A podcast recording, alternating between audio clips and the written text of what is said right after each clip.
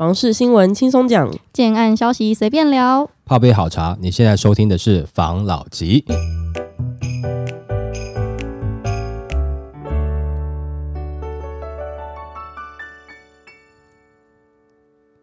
关心你的房事幸福，我是房老吉。我是大院子。今天呢，我们要来谈政府前阵子就已经开始打炒房的一些实际作为了嘛，对，但是一直都没有效果。我们就来看，就是有一则新闻，他有抓三个县市出来分析，就是打炒房为什么会没有效果。嗯，政府打炒房没效果，全台三县市一年涨超过十趴，房产专家直言还有机会继续涨。那政府近年来虽然出重手打炒房了，而市场也因为升息呀、总统大选等等的因素影响，究竟台湾的房价有没有下跌？各县市的房价表现又是如何？依据内政部不动产资讯平台的资料显示，今年 Q 二全台平均房价为每平三十二点一四万元，相较于去年的同期每平三十点二十八万元，涨幅约为六点一四趴。在全台各县市中，又以新竹县的涨幅最多，高达十四点七一趴，其后分别是苗栗县十四点七趴，新竹市十一点四七趴，屏东县十点四一趴，还有台南市九点八七趴。那专家认为，目前台湾房市已经逐渐回归为供需的基本面了。观察全台房价涨幅最快的前五县市，都是有强劲刚性需求以及建设力多支撑的区域。它也针对近一年的房价高涨的五县市做出了分析。房价高涨最多的五县市分别是新竹县、苗栗县、新竹市、屏东县、台南市。那现在全国的房价的涨幅是六点一四趴。那以排名第一、第三的新竹县市来说，新竹科学园区是全台第一座的科学园区。目前竹科的产业发展已经相当具有规模了，大量就业人口和高收入的科技新贵聚集在这边，在稳定的居住需求以及竹科新贵强大的消费实力面前，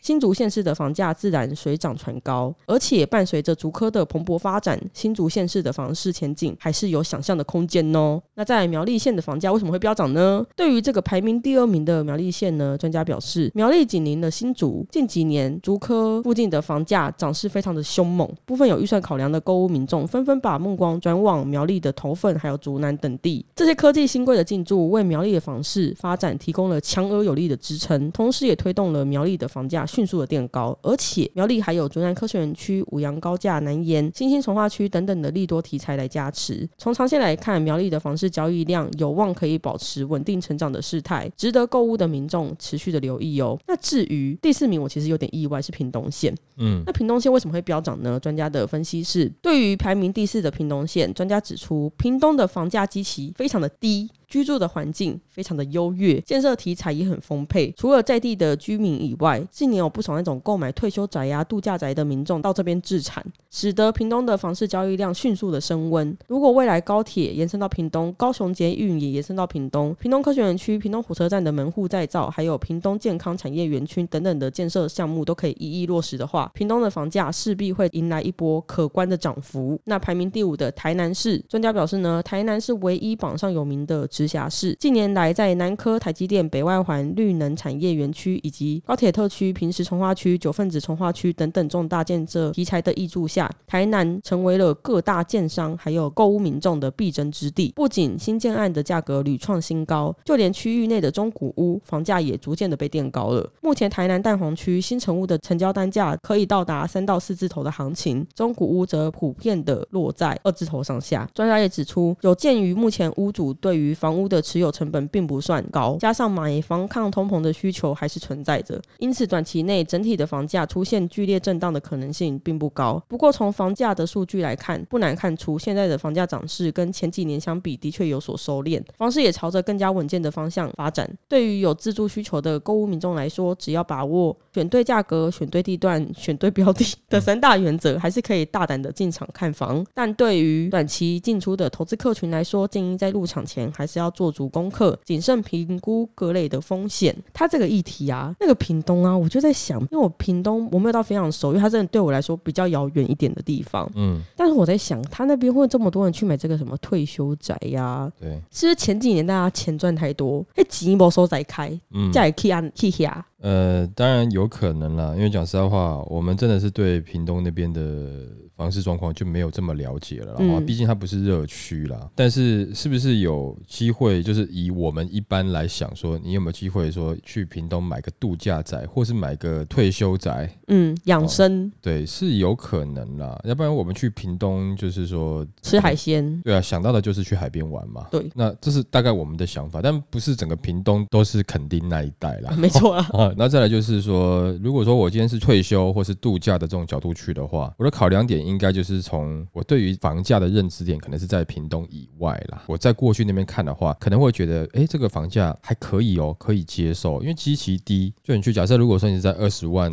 左右的话，你会觉得，哎，其实挺便宜的啊。可是对于在地来讲，可能已经涨了不知道几帕啦。所以如果说你是外地人去的话啦，那是会造成这样子的状况啦。所以它的涨幅排第四名，也不是说它的总金额涨到很高了。所以也就是说，它这样子的话，那个趴数上面看起来会比较高啦。嗯，哦，那但是其他的几个县市，我们之前也有聊过嘛，所以我觉得差不多了。像这几天在 YouTube 上面有一个网友说，哎、我们这集有点凹的感觉了哈，因为专家那边有数据，我们这边没数据啦。但是那一集我们在讲的是，那为什么这么多数据都告诉你房价在跌了，可是你去现场去看房子的时候，你感觉没有跌？这我没办法提供数据给你，因为这嗯所有的专业数据告诉你房价是整体是在跌的，对，但是我告诉你那是平均值。那为什么你去看的那一户没有跌？是因为你想要的是 你想要那一户没有啊？跌的，啊，对啊，那你要的那一户也很多人刚好要，所以它呈现没有跌，没错我没办法把你想要的、你喜欢哪几间房子的这个数据统计给你啦。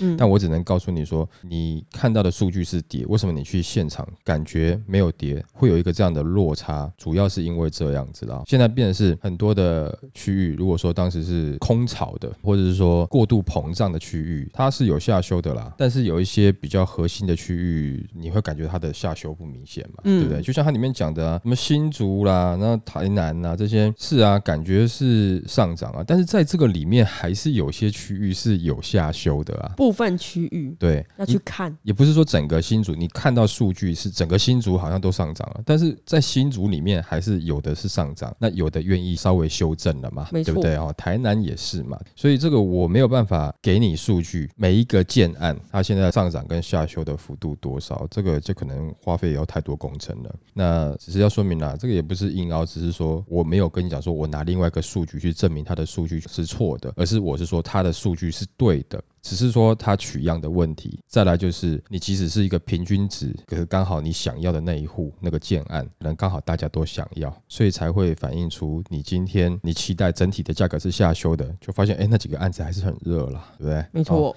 所以这个新闻讲的这些区域，其实是这段时间的热区啦。那涨幅会比较大的话，哈，其实我觉得多数是因为之前的基期还没有很高啦。是的，哦，再来另外一个就是台积电议题，其实是有帮助这些区域，比如说像新竹跟台南的涨幅又更明显一点，因为他们当时的机器也不算到太低啦。嗯，那再涨上去是台积电协助的力道嘛？有感的涨，对了，那最后专家讲说，就是你看好时间、看好地点，全部都看好了再下手。其实简单讲就是说谨慎啦，你这时候还是多考虑啦，多看一看，多比较。最后，如果说你真的是有购物需求，最后再下手的话，至少比较不容易后悔啦。像之前有段时间怎么买怎么赚，这个市场状况是没有了啦，这个已经早就知道了啦。所以上面的这些区域，如果你刚好是在这些县市有在看房子的，那上面有刚好提到某些啦，然后它的特别的一些从化区啦，或者是特别一些地段位置的话，我觉得你有兴趣可以先从那些地段开始下手啦。啊。那如果你忘记是哪里的话，没关系，你可以往前再重听一遍，好不好 没错。？OK，好，来下一则。妈妈市长证实台积电二期落脚台中。这集呢，我们又要来台积电议题了。毕竟台积电议题跟房市总是息息相关。嗯，这一则是妈妈市长证实台积电二期落脚台中，网友言房价又要喷一波。台中市长日前透露，已经成功争取了台积电二期落地，目前中央正在走流程。对比先前的桃园龙潭与科技大厂擦身而过，引发网友热议。还有人预估台中的房价将再次喷发。对此，专家也表示认同，尤其是在中科附近的大雅、龙井、沙鹿以及西屯，新案将掀起一波涨潮。根据市长的说法，近期看到各县市积极的去争取台积电落地，台中市府本来就有一期了，台积电去年就开始积极的争取在中科二期园区扩厂，但会造成这些水电排挤呀、员工失业以及征地的问题。经过市府一一克服之后，在二月通过都审，并同意设置是二期的二厂。以往护国神山台积电所到之处，常被视为经济发展的强心剂。上述的消息引起台中人的关注，部分网友看好房市发展，还表示：是哦，我买台中就是为了等台积跟蓝线、海线会喷的比七四环内还要凶，房价准备喷一波。还有人对比桃园龙科三期错失台积电，揶揄的表示：恭喜龙潭乡亲成功捍卫了家园。产业发展这种事情，交给我们台中、高雄来就好了。台中发大财，龙潭居民胜利。不仅如此，台积电二期的消息也让开发商看准了时机，斥资六点六亿元，在大雅区一共买下三笔地号，总计超过一千平，地点就在大华国中附近，距离中科车程只要十分钟，同样也是看好区域的发展。对此，专家认为，台积电二期落地台中，对于房市肯定有加分，有助于刺激大雅区的买气。当地属于中科主要活动范围，房价极其低，还有临近园区，吸引引不少工程师就近置产，房市前景令人期待。目前新案成交价已经到三字头，刚才表现到四字头，预计在二期的效应带动下，房市有望可以逐渐站稳四字头。当然，不仅大雅，就连龙井、沙鹿等地区的房价也可以迎来涨势。根据平台统计，最近一年中科台中园区周边四大行政区域的平均房价各自都在攀升，大雅涨最凶，龙井、沙鹿、西屯涨得比较平缓，但是也有涨。但对整体而言，科技业的聚落确实带动了区域的房价。台中的房市，我想请问一下，嗯，我们是不是应该要去看看？对啊，你要好好去看一看啊！你那么喜欢台中，对，其实因为我本身跟台中就有一点点地缘的这个缘分，嗯，所以好像在那边看看也不错。尤其他有讲几个区域是我特别有缘分的几个区域。读书的时候读过，是吧？嗯，那这个有的时候哈，有些东西你太早讲，又觉得好像不适合。好啦，简单讲啦，就是说我们来做个联想，然后前段时间不是我们有跟大家分享说，有一些建商去台中可能购地的嘛，对不对？嗯过没多久，台积电这个东西就确定了。这个你会不会有一些联想啊？没错，我就有听到沙鹿区非常多建商在那边积极列地，可以说是万箭齐发的状况。对，那前阵子我们不是才讲说那个黄金交叉吗？哈、嗯死亡交叉那件事情嘛，嗯然后后面讲说，呃，有一些建商开始去买地了嘛，然后接下来会过多久开始会有新案等等的这些，我们有在讲嘛，对不对？那当然有些人会在吐槽不高兴说啊，这现在是什么样的这个房市状况，怎么还会有建商这个时间点列地？尤其我们在年初的时候讲过说，建商应该暂时不会列地了。看来有内线，哎，对，那但是到了九月份的时候，建商开始裂地嘛，那我们也把这市场反映出来嘛。当然那个时候也没有少挨骂嘛，对不对？哦，那我们也有请大家回去听听看，我们之前那个时候的分析是这样。但是九月份有一些变化嘛。没错，好，现在啊就新闻就出来了啊，那知道原因了。嘿嘿，那有些东西，你即使是听说，你没有得到很证实东西，我们也不好直接讲，就是你嗯就是听说啦，哈、啊，那有时候你这些听说都是感觉有一些内线的人知道的嘛，然后说哦，听说什么什么什么什么这样子哈，就是会大概知道一些状况。当然，我们没有办法像这种专业的记者的单位，他们赶快去核实这个实际的状况嘛，哈、嗯我们没有办法，我们只是知道而已啦。那只能说比较隐晦的来跟大家分享一下啦。但是现在这个状况就是让大家知道哈，就是说现在这个事情如果说是确定的，那公布出来了，但后面会不会有变数，我不知道，我觉得也不敢讲。但我相信啦，就是我们用相信来讲，在那个时间呢，可能有些人对于这些事情的关注度比我们更清楚。啊，或者是说他对于这个每个事情发生的风吹草动细节，他的敏锐度比较高，更透彻一哎点对对对对对对，当然我们就弱很多，所以我们只能靠听说的，呃，所以说呃谁去买了啊，有可能有什么事情，但是那个时候他们是不是百分之百确定这个东西会成？我觉得应该也不是，应该有部分是有看好了赌下去。那毕竟嘛，投资总是有风险嘛，他也是看好，他也有可能投资就错了嘛，人家是有这样的实力啦。哦好，那你反过来看，如果说能能够创造就业机会？是不是会带动当地的房价？那这个不用我讲了嘛，大家相信都知道了。但有另外一点是，最近整体的全球的经济环境跟我们科技业的目前面临到的一些事情，是不是能够让区域的房价炒很高？哦，这我就不敢讲了。但是它有工作机会，那这些科技人才的薪资普遍比较高一点，那有助于这个区域的房市的销售。对吧？那也有助于这个区域的房价能够诶稍微的提升，对吧？那那是不是能够大幅提升？这是另外一个问题。因为现在不是前面两三年那个科技的大好的状况，随随便便口袋就掏出来，哎，那不然就是买个房子啊这样的自备款。当他还没办法拿出来，但是他的收入还算是可以支付目前的房价的时候，我觉得这些区域它会不错，但它的涨幅不会到各位觉得很夸张，就不会让大家觉得很讨厌呐、很震撼的这种感觉了。但这个的确会为这些区域。带来一些利多的消息，所以你要不要去看呢？我觉得可以去看，但要不要急呢？我觉得不一定要急啦。你最近已经被我们的网友定为你是炒房客了，没错。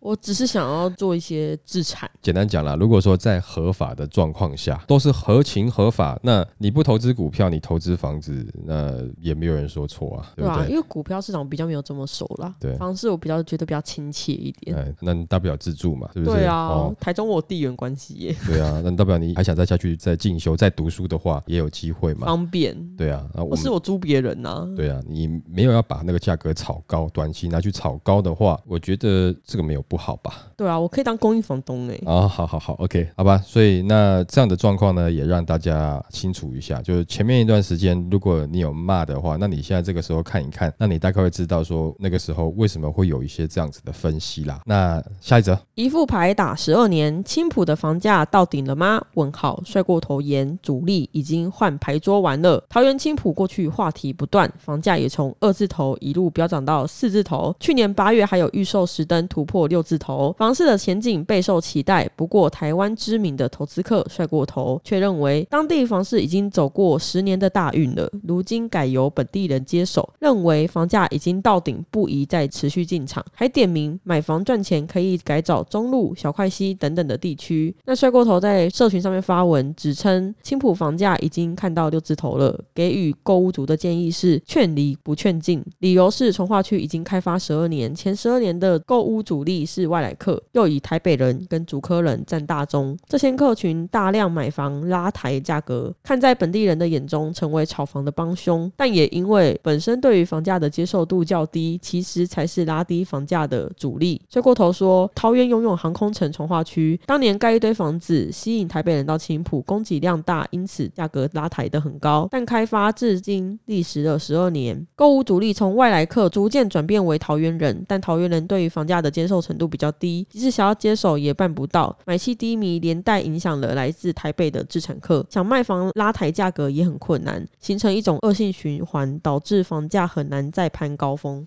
换句话来说，青浦因为购物主力的改变，消费者对于房价认知程度不如以往高，买气松动，连带影响市场行情，房价跳涨的十年大运即将迈入了转捩点。他强调，青浦的建商还在努力拼买气，投资客也是满手房子等待脱手。虽然都期待房价攀升，但是从买房的增值角度来看，或许有比青浦更好的选择，例如大园、中路、小块西、巴德、林口等等的区域，房价搬风换手气开始补涨，同样是能考虑的对象。至于青浦一副牌已经打了十二年，累了，换个牌桌再继续玩。所以他的判断是青浦已经到顶了，因为青浦已经被玩十二年了。我觉得这个应该不是十二年不十二年的问题吧？但是青浦现在重大建设好像大部分都已经大致底定了，没有新的能量进去了。对，所以他现在的确开发也是蛮久的，房市要上涨的力道，除非有其他区域被拉上来的，他才有机会再一起上去，因为他没有新的题材可以讲了。嗯，那这样子根本就不是时间的问题啊！而且他讲的什么小快七跟什么中路，中路也开放很久了，好不好？在那边说什么那边有机会，这样子出来害人，好像立场太明确。但是他这样出来害人，我觉得不好啦。嗯，会不会是他中路或者小快七那边有案子要脱手？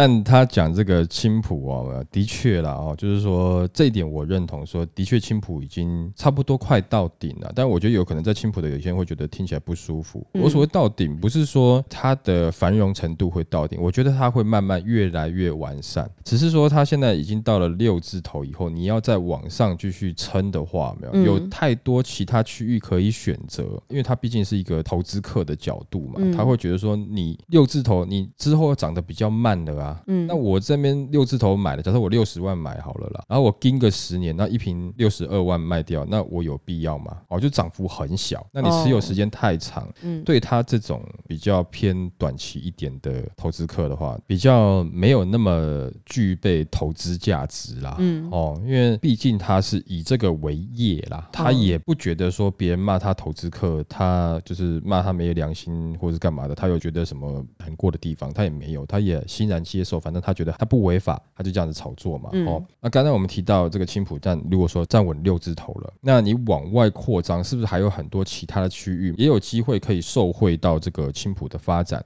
嗯，或者是说当时有一些北客下来投资的，那我就慢慢回到新北其他的开发的区域去，哦，因为我们之前讲过嘛，就是你真的房价很高，对于投资客来讲。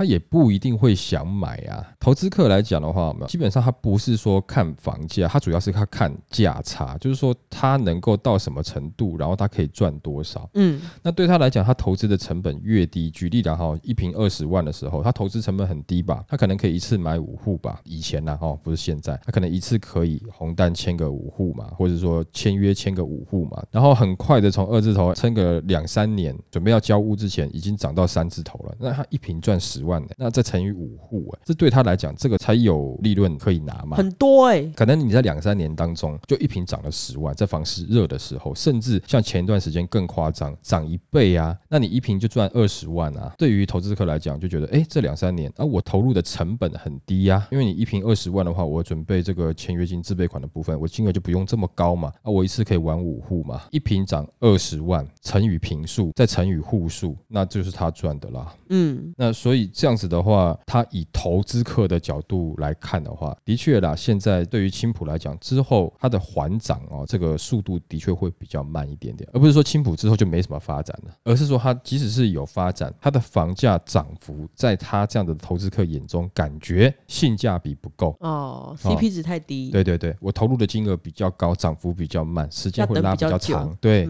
所以他就。不考虑了，但你换个角度来讲，虽然说它后面有叠交啦，但是在它的之前的一些，比如说去投资的角度，有些东西哦，我们不要说看到一个人，我们就只是堵拦他了。虽然说你有的时候你没办法克制，但是你也要去想一下，那他当时能够成功的有哪些东西是，也许我们可以借鉴的。那他的失败的原因是哪些东西？我们自己要提醒的。那再简单举个例子来讲，就是说他讲青浦，他在玩的时候，的确那个时候青浦是荒烟蔓草，没有人要买，在地的人会觉得那个地方都是田，哪里谁要买呀？怎么可能？对不对？但是他去买了。我问一下啦，就在十二年前他去买的时候，被大家骂白痴的时候，就那时候有一群人去买了，不只是他啦，有很多其他的投资客。那请问各位，你现在去看，你会觉觉得青浦很烂吗？你会不会觉得，也许他能够在当中获利，是因为他的眼光早了你十二年呢？你有没有去想这样的事情？就我们反过来去想自己，说我是不是我的眼光慢了他十二年？因为毕竟他是过头嘛。对对，有道理。但是那个时候青浦中间是价格有下去的，嗯。可是他后来再回来到现在这个价位，你现在去认同青浦整个环境跟价值的话，那是不是一件事情？就是说他这样子投资客当时在。看一个区域的时候，他的确是可以看到这样子的公共建设完成以后，对于这个区域，它是不是有这个实际的价格支撑、房价支撑，他看得出来。那那个时候，多数的人可能都在骂说：“啊，青浦那样子啊，谁要去啊？哦，那边这个价格谁要去买啊？这个航空城也不知道真的假的，对不对？哦，那里面还有什么炼油厂什么，就叫讲一堆。但他去了。”那好，那十二年之后，现在还有人在讲说啊，那青浦那个地方谁要去吗？